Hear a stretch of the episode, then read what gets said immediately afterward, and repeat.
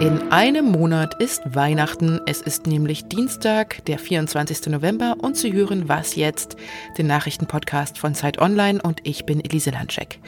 Es geht heute um den schwedischen Sonderweg, der sich jetzt vielleicht doch als Holzweg entpuppt hat, um die Sackgasse, in der die Demokratiebewegung von Hongkong gerade steckt und um eine Weltumrundung nur mit Hilfe ihrer Ohren. Aber jetzt erstmal die Nachrichten. Ich bin Matthias Peer. Guten Morgen. Vor drei Wochen hat Amerika einen neuen Präsidenten gewählt. Jetzt endlich macht der bisherige Amtsinhaber Donald Trump den Weg für einen Machtwechsel frei. Er hat die Behörden angewiesen, das Team des künftigen Präsidenten Joe Biden bei den Vorbereitungen für die Amtsübernahme zu unterstützen. Biden soll jetzt Millionengelder, Büroräume und Zugang zu geheimen Regierungsinformationen bekommen. Offiziell eingestehen will Trump seine Niederlage aber noch immer nicht. Biden arbeitet unterdessen an seinem Kabinett. Die frühere Notenbankchefin Janet Yellen soll Medienberichten zufolge neue Finanzministerin werden. Für den Posten des Außenministers nominiert Biden seinen Berater Anthony Blinken. Hat sich die Lage der Grundrechte in der Europäischen Union verschlechtert? Darüber berät heute das Europäische Parlament.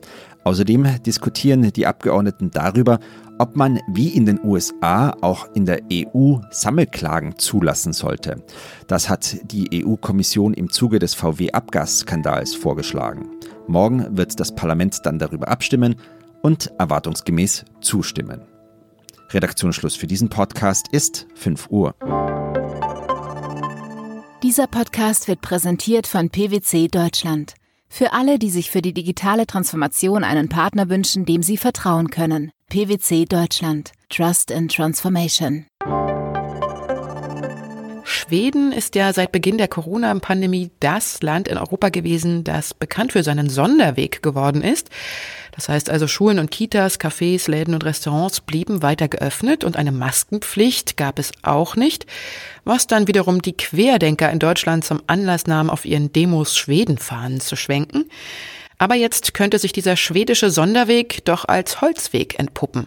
Denn auch in Schweden steigen die Infektionszahlen gerade rapide an. Nach Angaben der Gesundheitsbehörde FHM sind etwa 10 Prozent der getesteten Menschen positiv.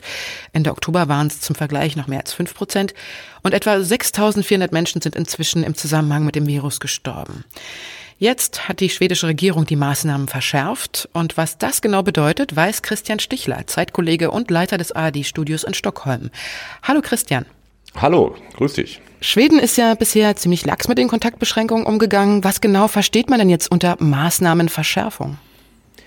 Ja, das äh, schwedische Modell beruhte ja vor allem auf Freiwilligkeit und Selbstkontrolle und die Einsicht der Menschen, Abstand zu halten und gewisse Menschenansammlungen zu vermeiden. Und da hat die schwedische Regierung dann doch in den letzten Monaten gemerkt, dass das ganz alleine mit Freiwilligkeit und Selbstbeherrschung nicht funktioniert. Das hat auch Ministerpräsident Löwen so bekannt gegeben in seiner Rede. Und deshalb gibt es jetzt zum ersten Mal ein Versammlungsverbot, das praktisch auch in den privaten Bereich äh, einschneidet, weil bisher lag die Grenze bei 50 Personen.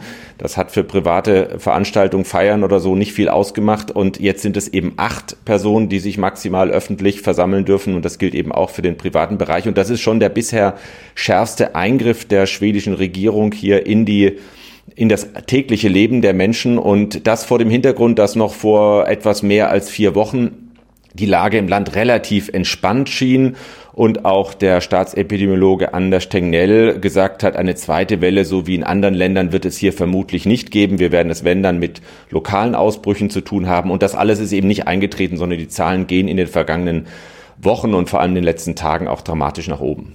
Und eine Maskenpflicht wird es die geben? Pflicht und Empfehlung ist so eine Sache. In Schweden gibt es solche Empfehlungen bisher praktisch nur auf, auf Ratschlagsbasis. Eine wirkliche Pflicht mit einem Verbot und einer Strafe, die wird wahrscheinlich auch hier in Schweden erstmal äh, nicht vorstellbar sein. War denn dieser Sonderweg, den Schweden vorher eingeschlagen hatte, denn nun im Rückblick falsch, weil ja die Zahlen jetzt doch so stark angestiegen sind? Ja, die Schweden haben immer gesagt, abgerechnet wird zum Schluss. Und jetzt sieht es aber so aus, dass eben auch in Schweden eine zweite Welle grassiert, die auch deutlich schneller ähm, ansteigt als äh, man das bisher vermutet hatte und dass eben auch die Zahl der Toten in den Altenheimen äh, wieder nach oben geht. Mittlerweile gibt es schon Tage, an denen fast 100 Tote gemeldet werden landesweit. Das ist für ein kleines Land wie Schweden nach wie vor sehr viel.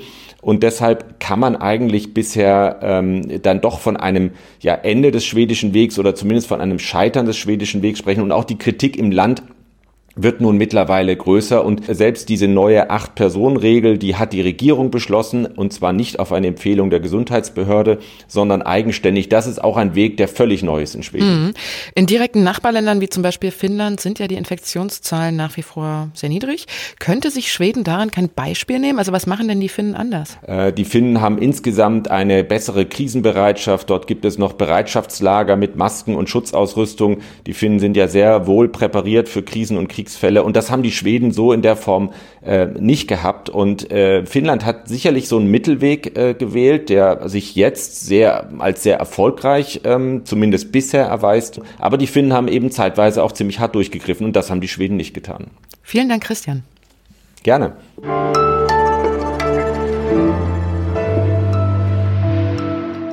Und sonst so?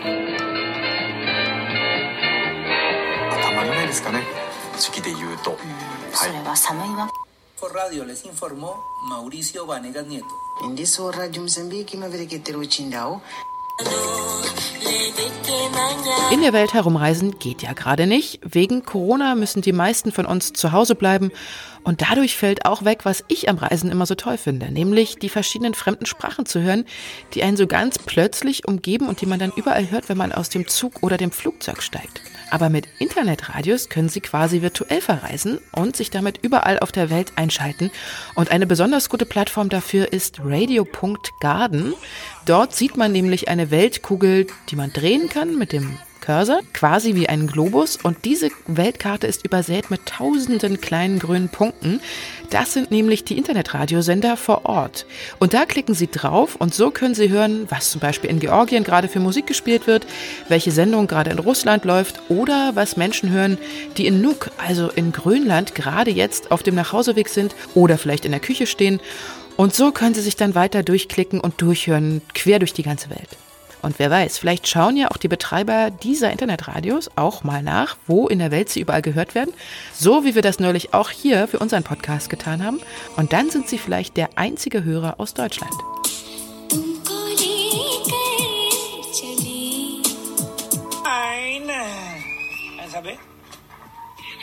Sabina Taco.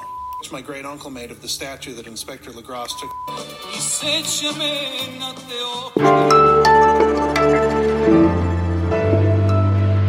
Im Jahr 2019 hatten in Hongkong ja immer wieder Hunderttausende Menschen gegen den steigenden Einfluss von China protestiert und sie haben am Ende den Kampf verloren. Seit Juni können die Hongkonger Behörden auf ein von Peking verabschiedetes sogenanntes Sicherheitsgesetz zurückgreifen, das ihnen ein hartes Vorgehen gegen die Demokratiebewegung erlaubt. Und damit wird quasi jede offen geäußerte Gegenmeinung zu China im Keim erstickt. Gestern hat der Prozess gegen einen der Anführer der Bewegung damals, den Aktivisten Joshua Wong, der auch hier bei Zeit Online immer wieder Gastbeiträge geschrieben hat, begonnen. Und Joshua Wong hat sich schuldig bekannt und muss nun bis zum Prozessende am 2. Dezember erstmal in Haft.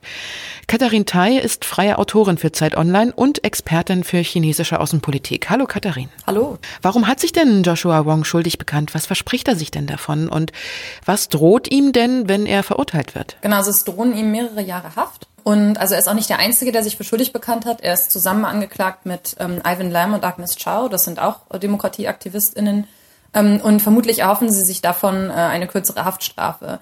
Ähm, gleichzeitig äh, hat er auch schon gesagt, äh, dass er gerne mehr Aufmerksamkeit auf das Justizsystem in Hongkong lenken würde, weil er eben bei weitem nicht der Einzige ist, der da gerade mit Gerichtsprozessen überzogen wird. Zum Beispiel vor ein paar Tagen wurden drei Lokalpolitiker festgenommen. Aber wenn etwas mit Joshua Wong passiert, dann schaut die Welt halt hin. Und dahingehend funktioniert das ja auch. Jetzt haben ja seine Unterstützer trotz der Sicherheitsgesetze Proteste angekündigt.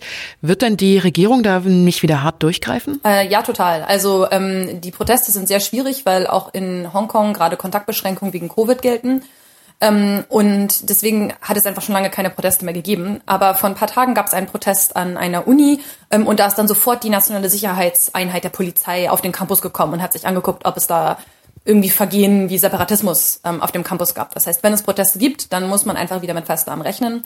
Man muss aber jetzt auch erstmal schauen, ob die Proteste dann wirklich stattfinden, wenn die Leute im Endeffekt wissen, dass sie in eine sichere Festnahme laufen, wenn sie dahin gehen. Wie geht's denn jetzt weiter mit Hongkong? Hat denn eine Demokratiebewegung überhaupt noch eine Chance oder wird China den Einfluss immer weiter ausweiten? Also die Demokratiebewegung war von Anfang an ein nicht, wenn nicht aussichtsloser Kampf, ein Kampf, der nie besonders gute Chancen hatte. Und das wussten die vielen Leute auch. Deswegen hat man immer wieder so ein gewisses Gefühl der Verzweiflung rausgehört, wenn man mit Leuten gesprochen hat. Und im Wesentlichen hat sich dieses Gefühl einfach nur noch verstärkt. Und es fühlt sich jetzt zunehmend noch mehr als vor einem Jahr so an, als sei das so ein bisschen das Unausweichliche, was jetzt kommt.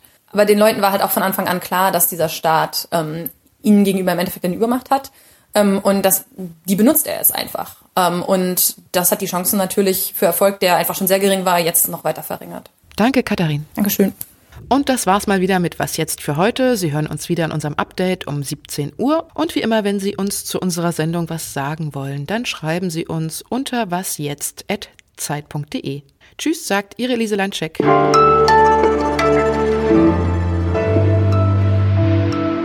wenn Sie sich fragen, was man denn jetzt in Grönland gerade so hört, das hier ist es.